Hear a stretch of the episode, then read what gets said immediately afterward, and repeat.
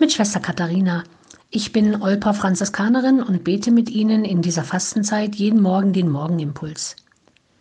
Die österliche Bußzeit wird durch zwei große Feste unterbrochen. Das Fest des heiligen Josef und das Fest der Verkündigung des Herrn. Heute feiern wir mit der Kirche das Fest des heiligen Josef.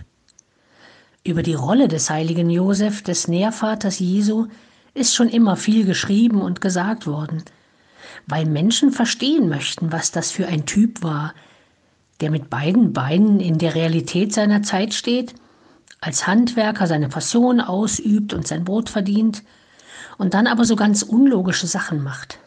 Er hört auf seine Träume und glaubt, dass es Gottes Wille ist, seine Verlobte nicht zu verstoßen, sondern sie zu heiraten, obwohl sie ein Kind von einem anderen bekommt.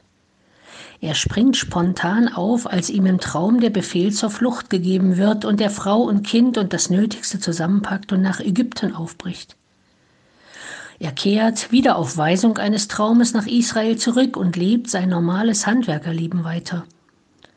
Und er quält sich drei Tage durch Jerusalem, um Jesus wiederzufinden, der ihm dann auch noch Vorwürfe macht, warum er ihn denn gesucht habe. Und wir würden natürlich gern wissen, was er selbst dazu gesagt hat aber in der Bibel steht nicht ein Wort. Da ist also einer, der zum Mitwisser der größten Geheimnisse Gottes wird, und er kommentiert es nicht. Er lamentiert nicht, er berät sich nicht mit anderen und hält keine Vorträge. Er tut. Seine Berufung ist es, am Werk Gottes für die Menschen mitzuarbeiten, nicht mehr und schon gar nicht weniger.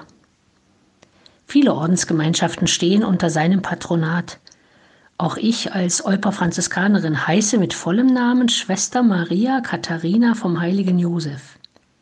Weil unsere Gründerin in vielen Nöten und Sorgen fest auf seine Hilfe vertraut hat und darin ihr grenzenloses Gottvertrauen deutlich zutage gekommen ist. Das ist so ziemlich Programm genug. Nicht reden, sondern tun.